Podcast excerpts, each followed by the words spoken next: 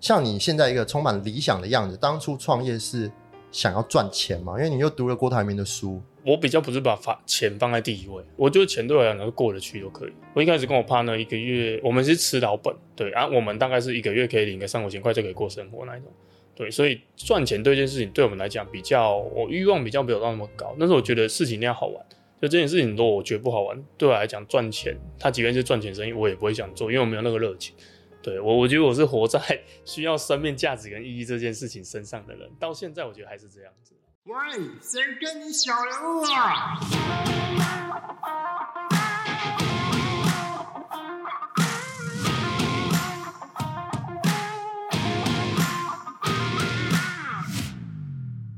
今天很高兴哦，就是邀请到一个我认识许久了，然后也崇拜许久。我已经，我刚开麦前已经先跟他讲说，我不知道怎么介绍他。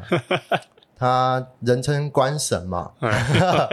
然后做了这个，刚刚听闻现在已经十八家的素食的连锁店。对，然后我会跟这个小关开始认识呢，是其实跟我们小朋友有关系。我们小朋友就就念同个幼稚园。嗯啊，我们欢迎德莱素的创办人小关。，Hello Hello Hello，你先，你现在大家都怎么叫你啊？关神？小关就好了，小关就好了，关神。真的吗？我看到下面留言一大串都叫关神没。有，那只是在那边胡闹的。哦，好，我跟小关也有也有很多渊源啦。对就是小关最早创业的时候是军呃军军子退伍，对，我是职业军人。对。然后我以前也有念过军校，然后我们算是逃兵呐，哦，对啊。然后因为最近小关实在是太活跃了，我想要邀请你来，还有一个特别的原因哦，因为你们品牌其实已经十七年了，对对对，就基本上呃现在算年底嘛，明年开始就是一个一个算成年礼啦。。对对对对，那你们今年做了超多事情，对都在打底啊，对啊，今年打蛮多底的。就是有把 CI 也换了啊，logo 什么，哇，超花了花了多少钱啊？这可以讲吗？几几，你你如果说单纯 CI 这个部分大概几十嘛，对啊，哦但是你 CI 换换完就是包装啦，然后重新的，像最近在重新弄一家店，就是你要把新的 CI 转换成空间嘛，那空间花这就是大笔的，对啊，所以又东，这又弄了一间新的店，现在在装潢，所以花一花也不少，几百。几百万？对，怎么会怎么会突然跟十八年有关吗？就是因为我觉得我们在经营品牌，就是会一直去思考到底这个品牌到底要怎么走嘛。然后我觉得以前我们算拼装车，就是有没有行销概念，有没有品牌概念，然后就是学到哪改到哪，学到哪改到哪，那就会觉得这边不到位，那边不到位，那边不到位。对，那我就其实我想要改 CI 这件事已经很久，但是我觉得一直没有找到一个切入点。我我光哎、我是去年才开始请设计公司帮我做嘛，但是其实我前两年我在想了两年，嗯哼就是想改 CI 这件事，但是我觉得一直没有，我们在学品牌，但是我觉得一直没有办法想到整套或者是它的核心价值跟精神层面这个东西。嗯嗯，对，因为我比较不想要去谈产品层面的东西，那精神层面这东西，我觉得我没有想通，我不知道怎么动，我也不知道怎么去跟设计公司沟通，我要做什么，我不想要只是用他的想法，只是帮我把 CI 变漂亮，那对我来讲是没有意义的。我只是希望这个里面它是有意涵，我是可以弹出来，可以讲故事的。对，所以这件事情就大概想了两年，然后去年才去找设计公司沟通，然后这件事设计公司我也配合了十几年，对，所以他们也了解我们的历程，他刚好也是跟我，我们算创业同期吧，就是零七年，他比较晚一点，但是就是在我们很小的时候，他也刚开设计公司，对，就是从那时候开始合作，合作平面，然后他们也一直在转型，一直在调整，就是从从平面到品牌，我觉得又不一样，嗯，对，然后他从企划层面去切入我们这个品牌，我觉得对，这个就是我要的，我就开始跟他聊，然后就碰撞出蛮多火花，对对对，嗯嗯嗯蛮有趣的。好，那我现在来公布你今天上的节目是什么了。其实你今天邀请上的节目是《小人物》杂志的那个“谁跟你小人物是，”，那很久没有更新的啦，超久嗯。那我一直把这件事情放在心底，就觉得，哎、到底什么样的人足以代表为我想要来访谈的对象？嗯哼，所以我今天其实想要从更早之前开始跟你聊起。当然，现在啊，你有十八家店，然后你在这个短影上面颇有斩获对，哦，有有几百万的这些流量。但是其实把时间回推到十七年、十八年前，呃，你也就是一个默默无名，然后还不知道未来要冲他小的这个这个退伍军人，嗯，nobody 对啊，你 你还还能够记忆犹新，说当时是什么状况吗？可以啊，我觉得一路上都还蛮清楚的啦。应该是说，我会创这个业，主要是因为我其实我高中就想创业，对我那时候就我是读机械科嘛，然后我读了第一本书，我以前不看书，我不爱念书，所以我只有高职毕业而已。然后我读了第一本商业书是郭台铭的第一本书，叫《五千亿传奇》。嗯，对，那那时候规模才五千亿，对，哎，五千，对，五千，哎，五千亿吗？那应该是五千亿传奇还是五千万？我忘记，反正已经快十几年前了嘛。对我读了这一本书，然后因为我是读机械，他也是机械科，所以就把它奉为神嘛。然后就觉得、哇，他的故事激励到我，我就想要创业。但是我那时候还不知道做什么，但做机械的投资成本会比较高嘛，因为买一台机器其实就可能要几十几百。对，然后那时候我高职毕业就去当职业军人，然后我当职业军人第一天我就设定，我就我那时候很会算，我就一直算我薪水加年终加退伍奖金加一加，大概可以存多少钱？我那时候就设定一百，所以我三年半非常省吃俭用，反正就基本上就只有车资，然后原本都吃军中，回来就很省，所以三年让我存到一百万，然后跟我的 partner 他也存了一百万，然后我们就在讨论说我们到底要做什么东西。那最低门槛其实就吃的，吃的其实就很好入门，因为我们其实什么都不会。虽然我读机械有机械专科，但是我不想要走机械那条路，因为我觉得投资成本太高。对，所以就觉得说，哎，餐饮可能可以选，啊，因为我爸妈吃素，所以就是很难去做非素食类的，因为这个可能会忤逆到他们。虽然我那时候还没吃素啦，对，对，但是我觉得还是不要去忤逆他们好了。对，然后就从素食这里面去，我们讲找项目嘛，那时候不会讲，反正就是找一个我觉得没有人做的事情，因为我跟我 partner 其实很喜欢去做没有人做的事。从以前个性就就是比较反骨了，对，跟你一样，我们都是反骨派哎、的。我我很顺应，我很乖巧没，有没有，会创业都是反骨派的，对不对？那就是比较反骨啦。那时候看到说素食早餐，因为荤食早餐很多嘛，连锁很多，我就觉得哎，素食早餐其实没有。那我觉得我也觉得有市场，因为没有人做。第一个没有人做，我们就想做。那时候其实没有想说要赚多少钱，反正就这件事情没人做，我们再做看看。对，起源大概是这样子啊，那个起心动念。嗯哼。可是其实像你现在的样子啦，嗯是一个充满着理想抱负，某种程度上当然事业也算是成功吧。嗯。可是可是像你现在一个充满理想的样子，当初创业是想要赚钱嘛？因为你又读了郭台铭的书，我觉得我比较，我比较不是把发钱放在第一位。对我也这么觉得。我觉得人生一定要有一，我觉得钱对我来讲是过得去就可以。对，就是从创业第一，因为我一开始跟我 partner 一个月，我们是吃老本，我们大概前面几年都是吃老本，因为我们存的各一百嘛，那其实我们是各拿二十出来，我们其实有八十的后面的子弹。对，那所以我们其实一开始都吃老本，吃了好几年。对，啊、我们大概是一个月可以领个三五千块就可以过生活那一种。对，所以赚钱对这件事情对我们来讲比较，我欲望比较没有到那么高，但是我觉得事情一定要好玩。就这件事情，如果我觉得不好玩，对我来讲赚钱，它即便是赚钱生意，我也不会想做，因为我没有那个热情。对我，我觉得我是活在 需要生命价值跟意义这件事情身上的人，到现在我觉得还是这样子啊。对啊，对啊。吃老本吃了几年了？我大概我们前面真的蛮惨的哦，都大概你说领个一万块，大概基本我觉得领个三应该三五年忘记了，但是至少那个时间，因为我们我们是这样子，我们赚到钱我们没有分，就是一直在投资。你要从一台餐车要做到店，就是小规模嘛，你就是赚到再买这个设备买那个设备，所以前面其实赚到钱我们都没有什么分啊，就是领个意思意思这样子，或者有时候在报表上面就大概从三五千到一万两万。我们两万块大概领的，我觉哎，两万块这个过程一定领超过五年。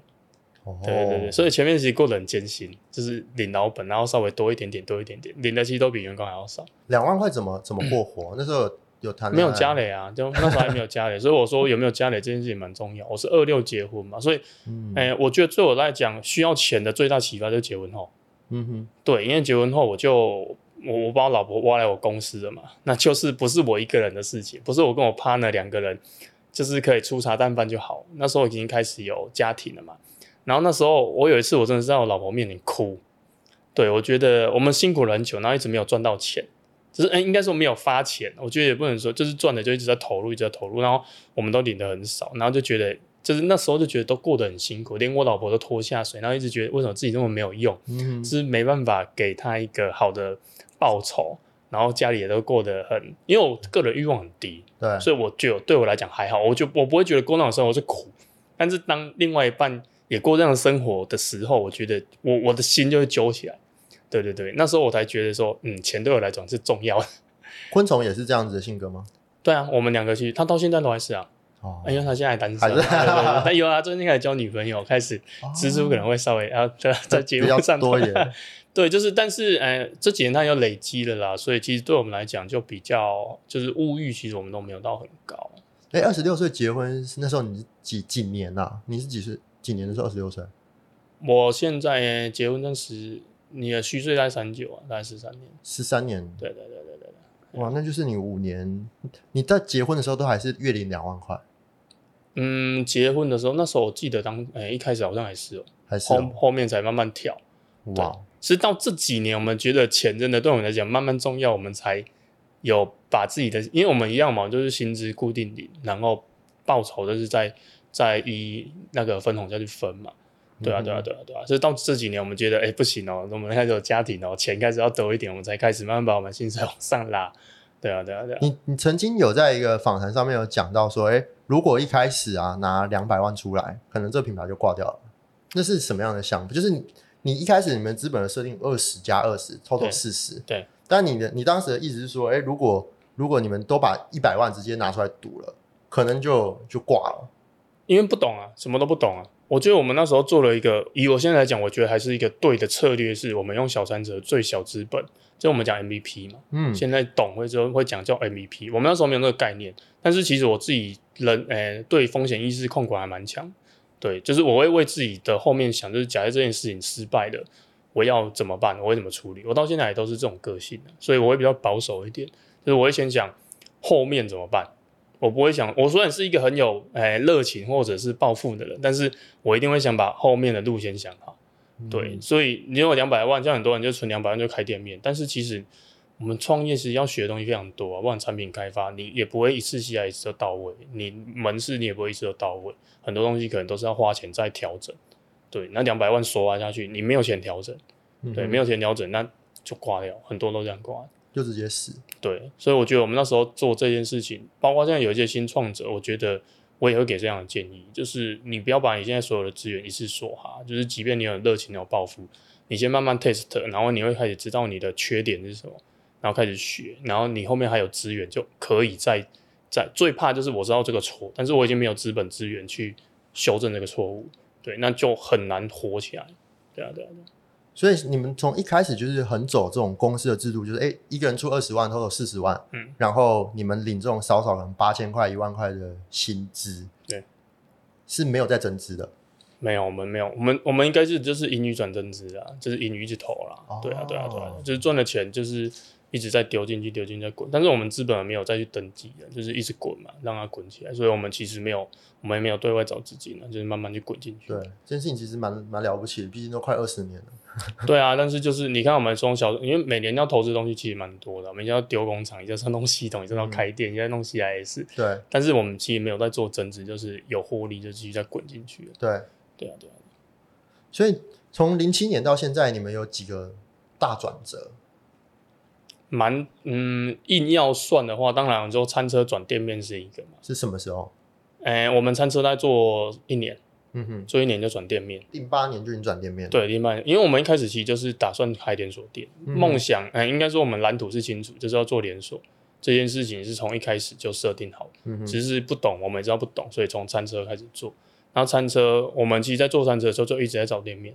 对，然后找到一间租金，我只记得第一间租金才九千块，很小，大概六平而已吧。然后里面器具都是二手的，然后刚好我一个朋友不开早餐店的，那那个吧台、冰箱什么全部在卖我一万块，嗯所以我们装餐餐车转店面大概花六万块，对，很省。就把它做起来。然后油漆就自己刷嘛，然后那个招牌就是反正前面的工我们几乎都自己做。对，哦，前面哎、第二间店也这样，油漆我们自己弄。第二间只有找，第一间我们还没有找木工哦，第二间才要找木工，才要找木工来稍微帮忙钉吧台。第一间是没有，就买一个尖台就放着，然后油漆自己刷，然后那个价目表就用输出图，一千多块我记得就输出，然后自己叫他爸弄一个亚克力板自己钉，然后那个什么排油烟设备，那个那个我们用个那个大垃圾桶自己这边钻洞自己做，反正就是都因为我学机械的嘛，所以我们喜欢手自己做，然后就很多东西自己弄。对啊，对啊，对啊。第二间店的故事我反而没有那么清楚，你好像比较少提到对，因为我们第一间店开完年底就遇到金融海啸嘛，啊。所以就大概停了两年。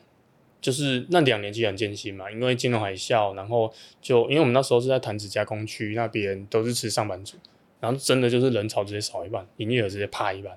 那我们那时候其实两年都在做生存这件事，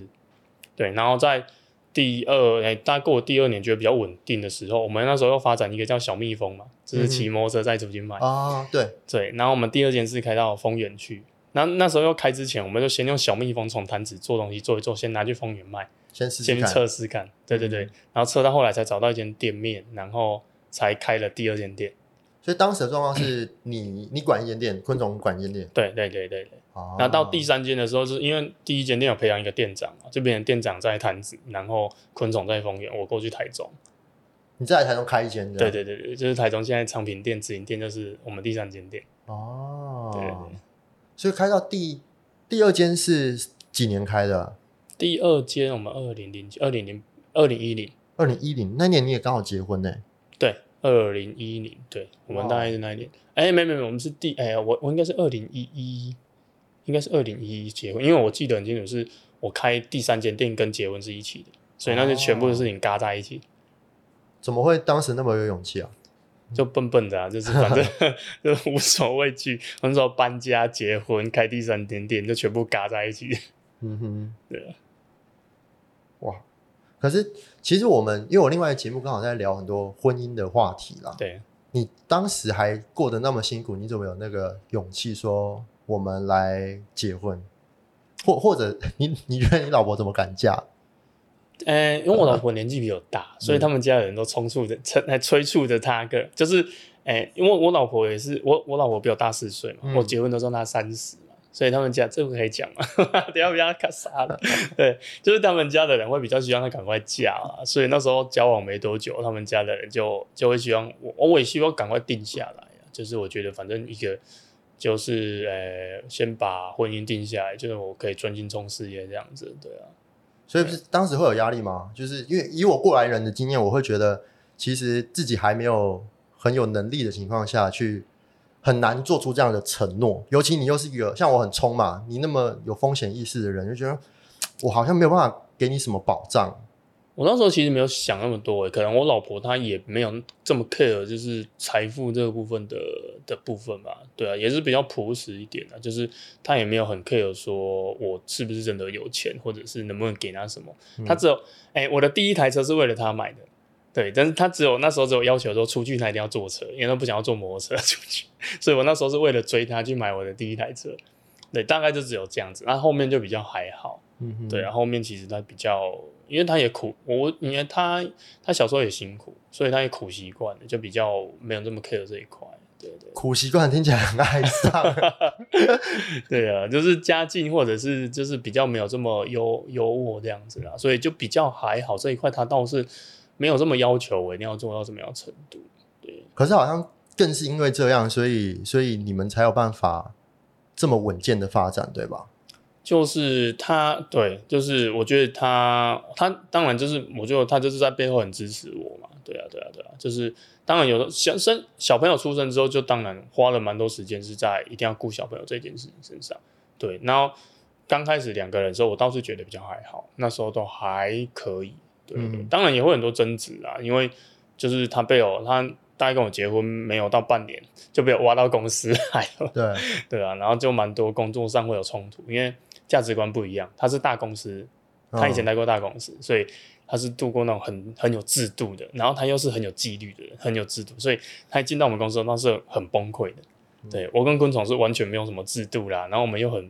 很随性，然后做什么要做什么就做的，然后他就觉得不行不行，没有流程，没有怎么样，就是很多冲突。所以我们公司的很多流程其实也是被他逼出来的。嗯哼，对对，因为待待过大公司啊，对啊。所以你觉得大公司的经验对于这种新创公司是很有帮助的吗？很重要。但是我看，我觉得要看哪一个阶段，因为有时候我也要跟也会跟他沟通说，有时候我们小的时候没办法用大公司那一套做，就是要去抓到那一个 平衡点。对，因为你有时候要速度，要速度就不太可能什么都照流程走，嗯然后那过程其实比较会拉扯。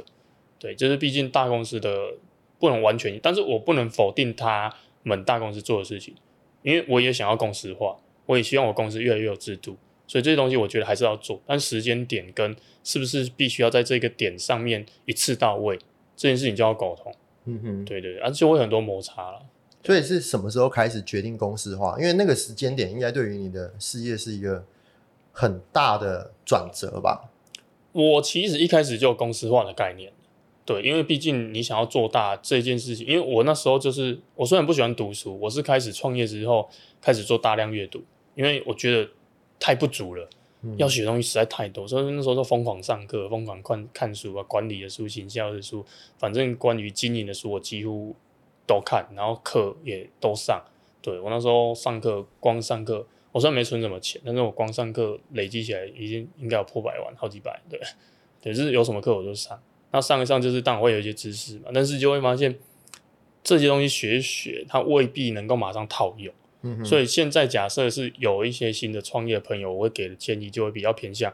你要先知道你现在缺什么，你现在在这个阶段，你要先盘点你的阶段，你现在你这个阶段最缺乏的点，假如你你自己排名前三名，你觉得最重要需要解决什么？先学那三样，然后学完之后先把它应用，对，要不然你学一大堆，到最后你会很焦虑，因为你的资源也不够，人也不够，然后你会变成什么都没办法做，然后又做不到位，做不到位，你上那节课根本没用，然后我就一个一段过程是活在我、哦、上课学习很嗨、哦，我会学到新东西，这是知识爆炸期。嗯哼，对，我觉得每个新创应该都会有这个知识爆炸期，就是从不懂到懂，然后会觉得学很多东西，然后就会有点飘。我那时候有点飘，很喜欢打一大堆理论，就是说你你有那时候早一点，就是看我像很喜欢打一些啊专、业的东西啊，理对，论好像很厉害这样。对，好像很厉害。对，为什么我现在比较不打？是我觉得现在要沉下来，因为我觉得我过去学的东西，我觉得不能说已经不学习，但是我觉得够，要先把它用完。嗯所以我这两年反而上的课比较少，一直在用过去学的东西。对啊，啊，这现在就比较不会打的这么的哦，好像啊自己啊都厉害都厉害这样子。这我觉得一个阶段一个阶段啊，对啊，那时候是诶脑袋可能有到，但是实际上状况到不了，然后只武装的自己好像很厉害。对啊，现在是想办法让自己真的变得很厉害。对那段时间大概维持了多久？从从什么时候开始？其实我觉得到两年前都还是这样子、欸，哇哦，嗯，大概十几年，我觉得当然有一些自我觉察，有慢慢比较沉，但是我觉得到两年前，啊、就反正都到十几年了，我就一直还是在这个状态上，所以我这两年就比较，我觉得自己也稍微比较成熟一点。那种感觉是会觉得好像自己有点膨，就是自己是有自知，其实是有点膨胀的。对其实我已经有算是有压抑自己了，因为我知道自己的的能力可能还没有到那里，但是我觉得还是有点膨，但是我没有到膨到很夸张啊，因为就是有的人会膨到过头，那个真的事业可能就出轨掉了。嗯，就就爆炸了。对我是还没有膨到，我自己知道说我自己的那个，但是我觉得那个状态就是还是会一直处在一个、哦、我学到很多东西，好像很就是还是会想要包装自己那种状态。嗯哼，对啊，。对啊，对啊。那从什么时间点突然意识到说，好像就或或下定决心，说哦我我我可能要收敛。一个部分是当你认识的朋友真的越来越强，而且是实力强，不是都只是在打高空那一种，你就会知道自己真的能力没有到那样子。当然我，我我我还是不觉得说我没有优势啦，没有优点，只是说我觉得不能只是谈啊，还是要把，也不能说没有做成绩，我就一直有在前进嘛。但是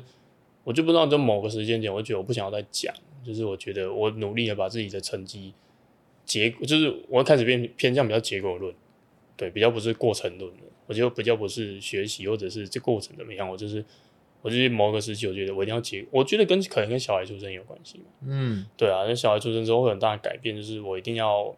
这不能这么的梦梦幻，或者是只是自己的价值意义这件事情嘛。对啊，好像就不再是自我实实践的过程了。对，就是时这种时间，我觉得还是要这件事情，我觉得以以我现在来讲，我觉得很难在我人生拿掉，但是就是比例拿捏，就是我比较不会觉得说，哎、没赚钱没关系，好玩就好这件事情，因为这样对我来讲，对我来讲倒没有差，但是对身边人来讲就不能这样，因为员工他也要越来越好，我应该是说开始把焦点放在别人身上，不是在自己身上，以前是觉得自己觉得好玩就好了，觉得满足自我就好了。对，但但是当你组织越来越庞大，当你的组织里面有人觉得在这你这里没有发展而离开的时候，那时候我就觉得说，对我们不能只是为自己人生负责而已。开始那时候你你必须为你的家人负责，你为必须为你的小孩负责，你必须要为你的员工负责。对我，当我那时候觉得，对我们已经承担的不是自己人生的责任，而是很多人人生的责任这件事情。因为当有人相信你嘛，他愿意投入到你的公司里面，付出他的青春精神在你的公司上。我我觉得我自己会这样想，对，那时候我就觉得，对，钱很重要，对，不是我自己要钱很重要，而是我必须要打造这个环境出来。对，你要打造的环境，不管是硬体或者是软体，或者是文化，或者是他们的发展性，这个都要钱。对啊，所以到那时候我就觉得，对钱这件事很重要了，我必须要重视它。就是有点利他主义的的萌芽。对，就是那时候我会觉得，就是，呃，我我本来就有点利他主义，是利市场，因为我希望素食者更好。嗯哼，但是如果回过头来跟在我身边的人没办法更好，这件事情我觉得也不对。这个也是我在我这个产业生态里面去看到的一个弊点。因为以前谈素食，很多人就觉得，哎，你不能卖太高价，因为你要推广素食啊，或者是说你做素食的赚钱就是一种罪恶感啊。我觉得这个在过去这样子的一个新的价值观，会导也是因为导这样子去导致素食产业没办法进步跟发展的很大原因。所以我后来就一直谈商业，对我就我就是我见面我我碰到一些素食者，我也不会演，就是我一定要透过商业去改变这个环境。对，就是你必须要。赚钱，你人才才会进来，这个产业才会火起来嘛，你才有办法把这个产业做得更大更好，对啊，才不会一直停留在很微小的阶段，对啊，所以我觉得我今天的使命就是把这个产业活化起来。可是你这个转念已经发生在创业几乎是十五年之后了耶。对，那你不就鬼打墙超久？那段时间都没赚到钱吗？我说不能说没赚到钱，就是说，我觉得就刚像我刚刚讲的，就是自己物欲很低，所以会变成说我。没有这么 care 这件事情，我会觉得，啊，人生应该就是，我觉得会有一个阶段是这样子。我觉得公司要使命、要愿景、要有价值观，然后就是要有一很有、很有、很有价值这件事情，就是很灵性。但是赚钱就是我我可以再投入，我自己觉得物欲低没关系，但是我没有去考量到别人不一定想要物欲低这件事。对这件事情，反而是我后来才慢慢的去体体悟到吧。对啊，就我你说鬼打墙，我觉得也算是，就是。没有从没有这么重视到变越来越重视，嗯哼，对啊对啊对啊，哇！可是昆虫呢？昆虫它它是吗？它比我更严重，它比更严重。对，所以你你真正开始意识到身边说，哎，有有一个不得不赚钱的理由，是因为员工。对对，我真的觉得你你你必须要让跟着你的人越来越好，这件事情反而变成是我新的动力。嗯哼，对啊对对，哦。所以从这十五年来，你们都没有好好的去沟通跟讨论，或者是没有人拿着一个棒子打醒你说：“看，我们需要多赚一点钱，或者是我们想要怎么样？我想要多领一点。”有人这样子吗？我觉得这个就有一点类似，你在这个局当中，即便旁边有人跟你讲，你不一定听得进去。嗯，对啊，因为我们也不至于到那种很真的没有发展，就是也不是真的没有赚到钱，或者是公司真的状态很差，其实也没有，我们也没有到时候。有财务危机很危险这件事，其实也没有，就是你会在那一个过得去的状态下，然后一直想要去把你的使命愿景这件事，就是你一直放在比较虚的上面上。对我觉得虚实都重要了，我现在就觉得虚实都重要。那以前跟我觉得还有一个部分是在这个产业比较艰困，我们会有点合理化自己的状态，啊，就是骗自己。对，就是会觉得说，嗯，这个产业就是这样子，这个产业就是这样子。实际上，可能我觉得还是这个产业真的是这样，但我觉得不能这样想，就是你还是要想办法突破这个产业的困境。对啊，对啊。可是你刚刚讲这个觉醒的时间，大概是二零二零或二零二一，差不多这个时间。嗯。呃，如果我没记错的话，这个也是你女儿刚上幼稚园的时候。差不多，你说在三年前三岁，差不多，差不多啊，因为因为小我儿子一点点嘛。对对对对对。哦，你觉得这有关系吗？就是当他开始进入进入学龄前，会啊，会有关系啊，因为学费很贵嘛，你就是要付学费的，对，你就会想要钱一定要再多一点的。对啊，对啊，对啊，因为那学校学学费确实不不便宜啦。对啊，对啊，对。因为以你这么节俭的这种性格，你好像也你会做这个决定也很特别。这倒不会，因为我对教育这件事情本来就很重视，哦所以这笔钱我也跟我老婆沟通，这笔钱我就算借出来，我是会让我女儿去读，这样子的你也不用到借吧？没有啦，就是我是说讲法啦，就是我说反正就是我一定要想办法让她有这样子的一个教育环境，嗯哼，对，因为我自己蛮重视教育，然后因为以前也会上过很多心理学或者是一些的的课程嘛，对那，我觉得，但我觉得不一定是说一定要是哪个体系，只是我觉得教育这件事情，我一定会去重视它。对，就是为什么要去陪伴，为什么要去选教育体系跟环境这件事情是，我觉得这对，因为我前面辛苦一点，我后面会比较没那么辛苦，我才不会那么提心吊胆，这是我自己的觉得啦。对啊，